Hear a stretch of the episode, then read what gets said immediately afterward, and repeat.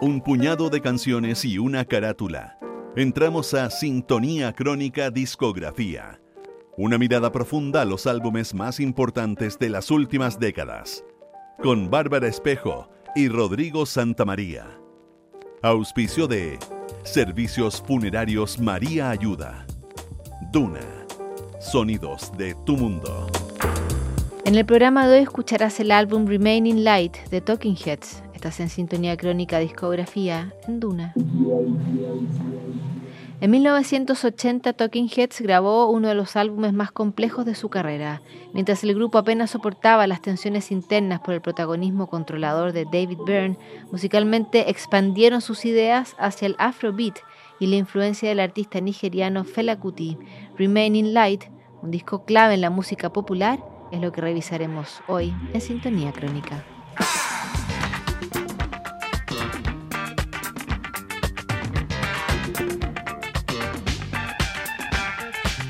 El inicio de la década del 80 arrastraba una serie de conflictos que no veían la luz al final del túnel. La Guerra Fría iba subiendo su temperatura mientras Jimmy Carter decretaba un embargo comercial contra la Unión Soviética. Poco después vendría un boicot al Irán del Ayatollah Khomeini, el Medio Oriente estaba en la mira del planeta. 1980 fue un año de obituarios en la música. El australiano Bon Scott, vocalista de la banda de rock ACDC, falleció por una intoxicación de alcohol. Meses más tarde le seguiría John Bonham, baterista de Led Zeppelin, asfixiado tras un coma etílico. En octubre de 1980 se publica Remaining Light, el cuarto disco de la banda Talking Heads.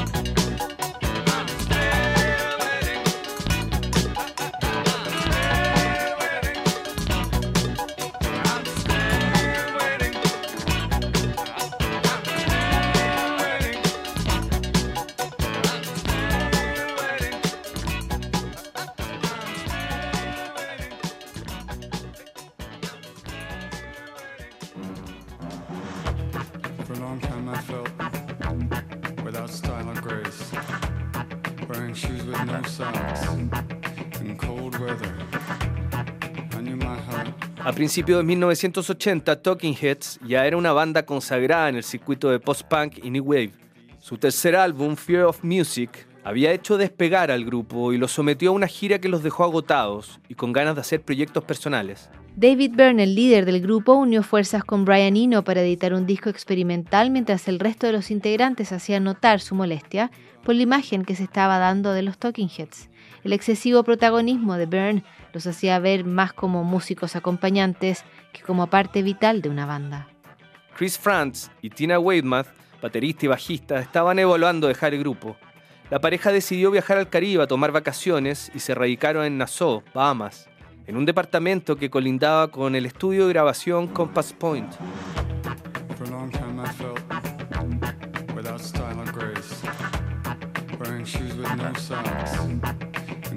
Weather.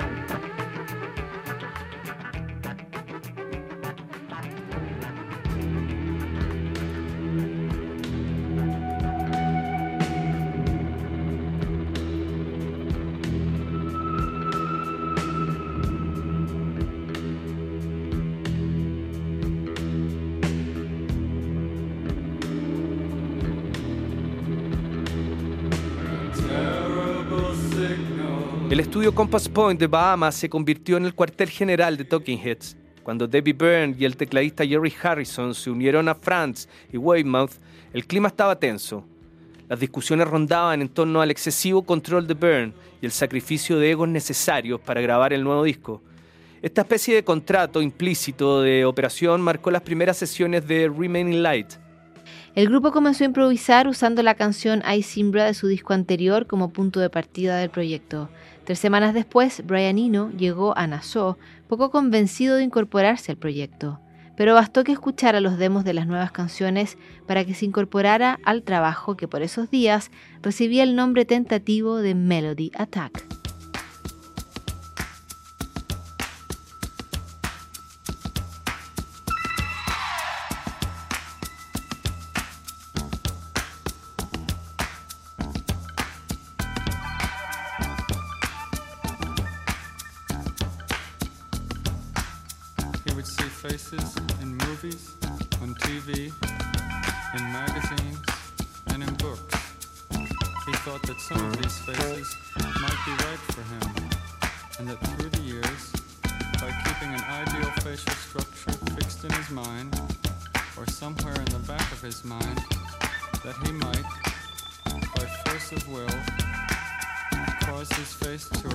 Approach of his ideal. The change would be very subtle. It might take 10 years or so. Gradually, his face would change its shape.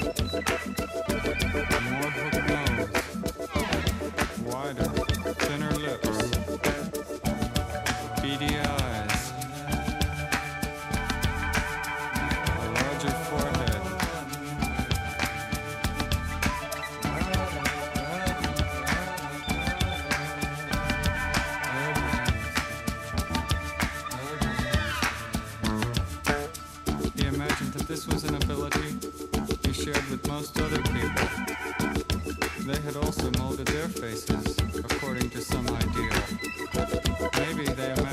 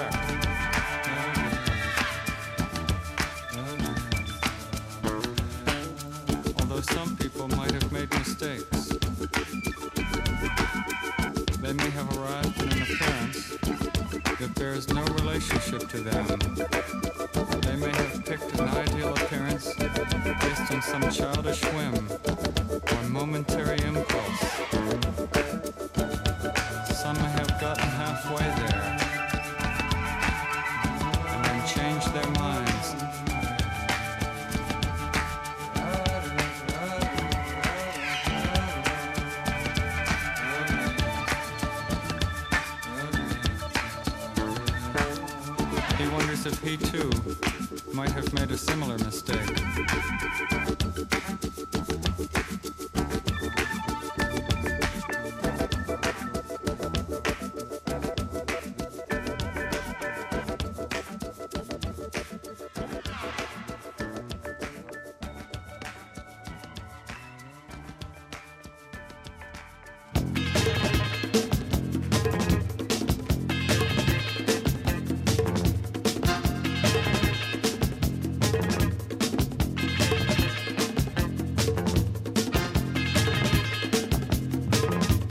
Talking Heads empezó a experimentar con complejas figuras rítmicas para este nuevo disco. Además incorporaron ideas del Afrobeat, el estilo de música que el nigeriano Fela Kuti había desarrollado durante la década del 70. De hecho, su álbum Aphrodisiac fue uno de los pilares que Brian Eno adoptó como plantilla para la grabación de Remaining Light. La tecnología aún era precaria a principios de los 80. El grupo comenzó a repetir patrones instrumentales como si fueran loops computarizados que más tarde eran ensamblados en la edición de cinta. Ese proceso sería retratado por David Byrne como una analogía a los samplers, pero hecho por humanos. La grabación de las voces sería completada en los estudios Sigma de Filadelfia, famosos por sus registros de rhythm and blues.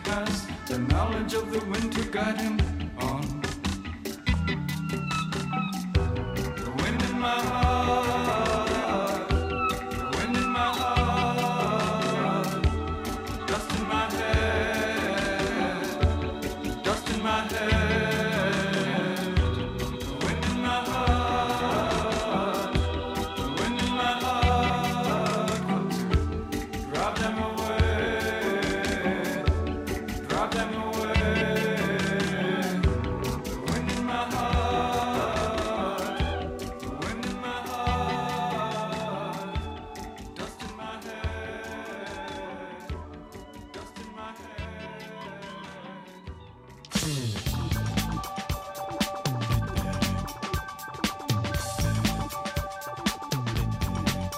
El 8 de octubre de 1980 se publicó Remaining Light, el cuarto álbum de Talking Heads, alabado por la crítica y con una recepción más que aceptable para el tipo de música que ofrecía. El disco fue presentado en vivo junto a músicos de apoyo, que incluían al guitarrista Adrian Ballou, al tecladista de Funk Delic y el percusionista de Ashford and Simpson. Remaining Light fue descrito como un álbum para bailar y pensar. Además sirvió de antesala para Speaking in Tongues, el trabajo siguiente de los Talking Heads que alcanzaría la popularidad tan esquiva para la banda. El año 2017, la Biblioteca del Congreso de Estados Unidos incluyó el álbum en el Registro Nacional de Grabaciones por su aporte cultural significativo a la música de ese país.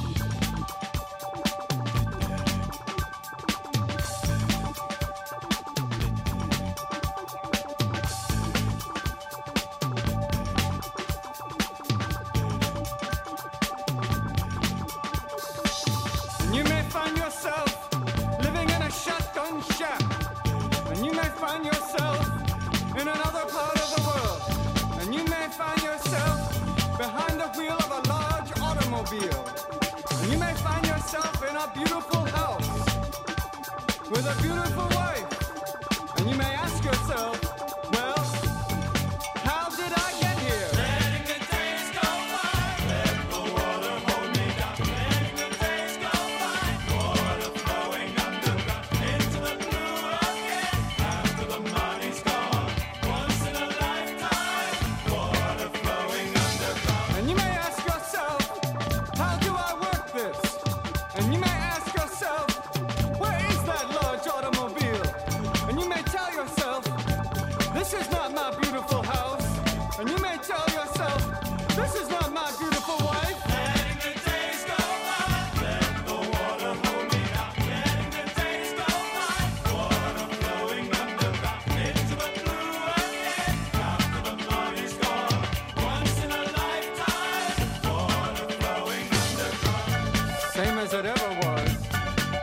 was it ever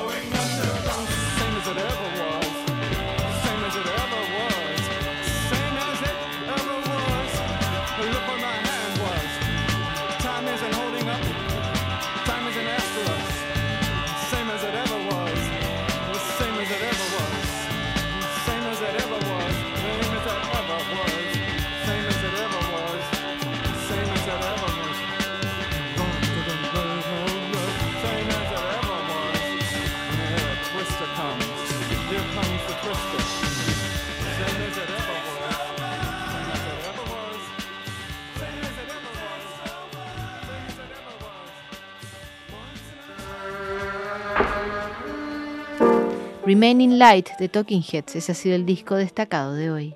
Para conocer más acerca de esta banda, te recomendamos el compilado Best of Talking Heads, Once in a Lifetime, editado por EMI en 1992. ¿Sabías que puedes comprar de forma anticipada los servicios funerarios de María Ayuda? Entrégale a tu familia la tranquilidad que necesitan y estarás apoyando a cientos de niños de la Fundación María Ayuda. Convierte el dolor en un acto de amor. Mañana en un nuevo capítulo de Sintonía Crónica Discografía Inner Visions de Stevie Wonder. No te lo pierdas.